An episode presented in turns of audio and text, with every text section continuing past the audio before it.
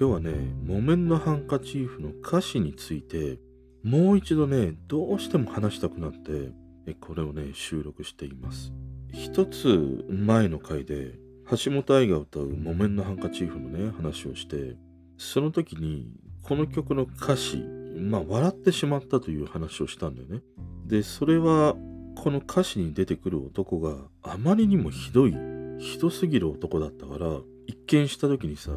いや、なんて男なんだ。要は田舎に彼女を置いて、自分は都会でね、楽しみを謳歌し、最後には一方的に彼女に別れを告げる。いや、なんてひどいっていう。で、あれを収録した後もさ、橋本愛のね、木綿のハンカチーフ、太田博美が歌う木綿のハンカチーフ。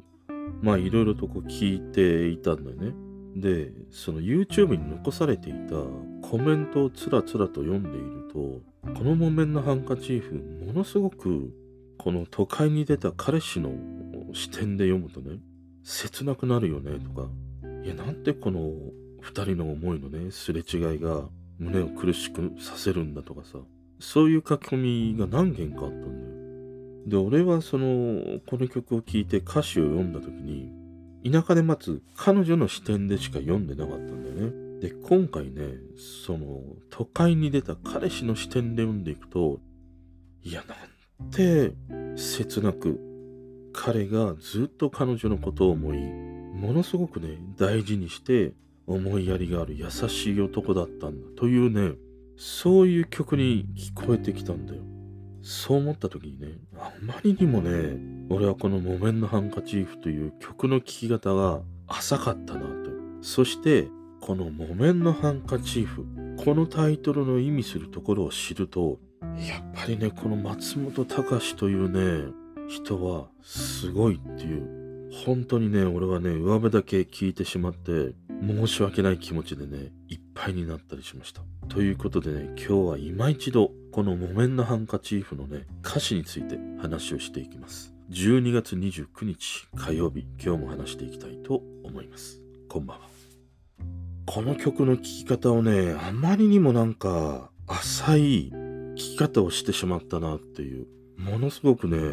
自分自身なんかこう人間の浅さをね、痛感してしまったし、この曲にはね、そういう意味が描かれていたんだということを知れてね、すごくこう、嬉しくなるというのかな。そういう思いがね、二つこうないまぜになるっていうね、ことなんで。で、この曲、男と女の双方の視点で描かれている歌詞なんだけど、俺は最初聞いた時、田舎で待つ彼女の視点で読んだんだよ。そうするとひどい男が描かれているように思えたのね。でも、彼の視点でこの歌詞を読んでいくと、田舎で待つ彼女以上に俺は切ない気持ちにさせられたんだよ。ということでね、ちょっとこの歌詞をね、もう一度男の視点からね、紐解いてみたいというふうにね、思います。まず1番、恋人よ僕は旅立つ東へと向かう列車で華やいだ街で君への贈り物探すつもりだ。この1番ではさ多分彼は一人で都会に出ていくんだよね。要は自分のためなのか。でもそれであったとしてもまず僕はその都会に出て君への贈り物をねまずは探したいんだというふうに彼女に伝えるんだよね。でも彼女からの返事は欲しいものはただ都会に染まらないで早く帰ってきてっていうふうに願うんだよ。そして2番、恋人よ半年が過ぎ、会えないが泣かないでくれ。都会で流行りの指輪を送るよ。君に似合うはずだ。要は彼氏はさ、1番の歌詞を、まあ、回収してるというのかな。約束をちゃんと守ったんだよね。都会に出てきて半年間、ずっと田舎で待つね。大事で大好きな彼女のために、やっと君に似合う指輪を見つけた。そうすると、彼女からの返事というのは、そんな指輪よりもね、あなたのキスがいいのという風に返事が来るんだよ。そして3番、恋人よ、今も素顔で口紅もつけないままか。見間違うようなスーツを着た僕の写真を見てくれという風に言う。俺最初聞いた時にこの歌詞が一番ひどいなと思ったの。僕は都会を謳歌してるんだ。その姿を見てくれっていう意味で写真を送ってきたんじゃないかという風に思ったんだよ。でもね、そういう意味で彼は写真を送ったんじゃないんだよ。要は一人で都会に出てきて、要は荒波に揉まれて戦ってきたんだよ。仕事をしてきたんだよ。そしてやっと都会でスーツが似合う大人の男になれた。その姿を一番最初に大事なね、彼女に見て欲しかったんだよ。だから写真を送った。にもかかわらず。にもかかわらず彼女からの返事は、そんなスーツ姿のあなたよりも、私と一緒にね、田舎でいた頃の草っ腹で寝転ぶような、そういうあなたが好きだった。ということが返ってくるんだよ。そして4番。恋人よ君を忘れて変わっていく僕を許して。毎日愉快に過ごす街角。僕は帰れない。つまりはね、ここで彼は彼女に別れを告げるんだよ。その別れの原因っていうのは、ずっと彼は都会に出てきてね、一人で戦っている。そして、田舎で待つ彼女への思いも変わらないでずっと持ち続けていた。その気持ちを彼女に伝えていた。そして自分の成長したところも彼女に見てほしかった。でもその彼の思いも自分の成長した姿も田舎で待つ彼女は受け止めきれなかったんだよね。それよりも一緒に地元でね、二人で過ごしていた時のあなたが好きだったという風にずっと言うんだよ。要は彼女はさ、田舎でもう時間が止まってるんだよ。でも彼は都会に出て成長し時間が進んでるんだよ。ここに二人の思いのズレが出てきてる。で、結果ね、この彼が別れを告げた。本当はね、この別れの原因って、彼からすると、僕のその伝え続けた気持ちや、僕がこんなに都会に出てね、苦しい思いをして成長これだけしてきたものを、要は受け止めてくれないのか。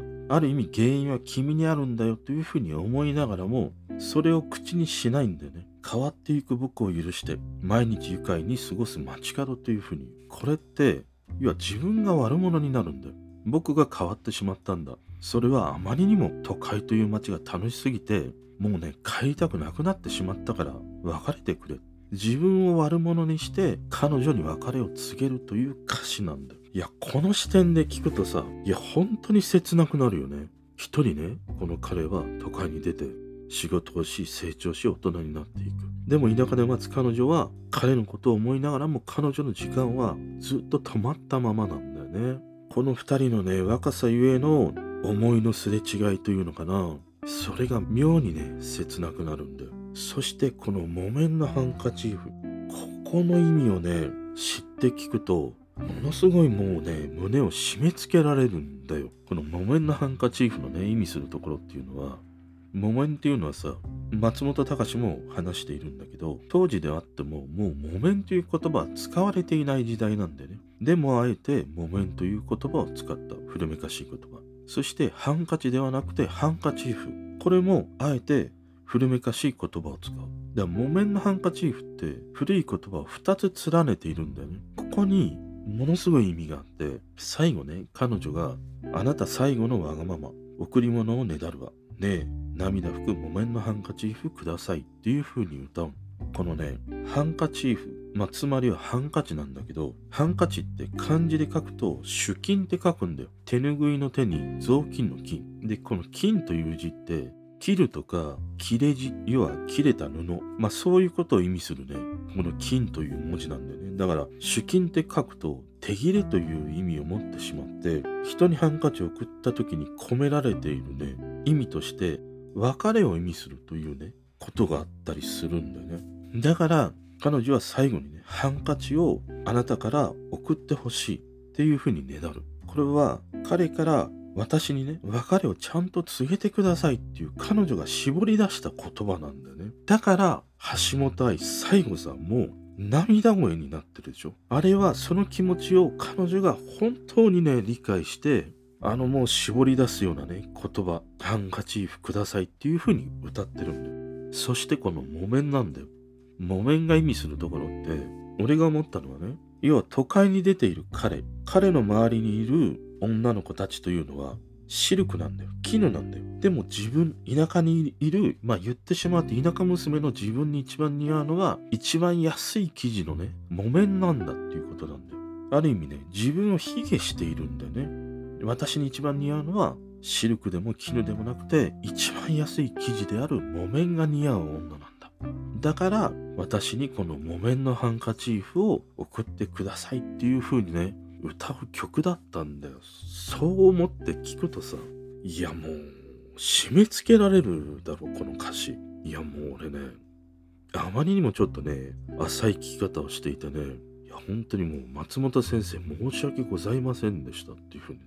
本当に思った。で、俺これね、多分、太田博美が歌うこの木綿のハンカチーフであったら、これほど歌詞にそのこだわりを持ってね、読み解こうという風にはならなかったのよ。現に今までそうならなかったから。でも今回女優である橋本愛が歌うことで、彼女は歌詞ではなくて、セリフで言葉の粒のようにさ、彼女が歌うこの木綿のハンカチーフの一つ一つの言葉が入ってくるんだよ。だからこの歌詞にね、ものすごく興味を持ったし、読み解いてみたいというふうに思ったからね。いや、俺はね、今回本当にね、改めてこの橋本愛が歌う木綿のハンカチーフ、出会えてよかったなと思うし、こうしてね、その彼と彼女の若きゆえの心のすれ違い、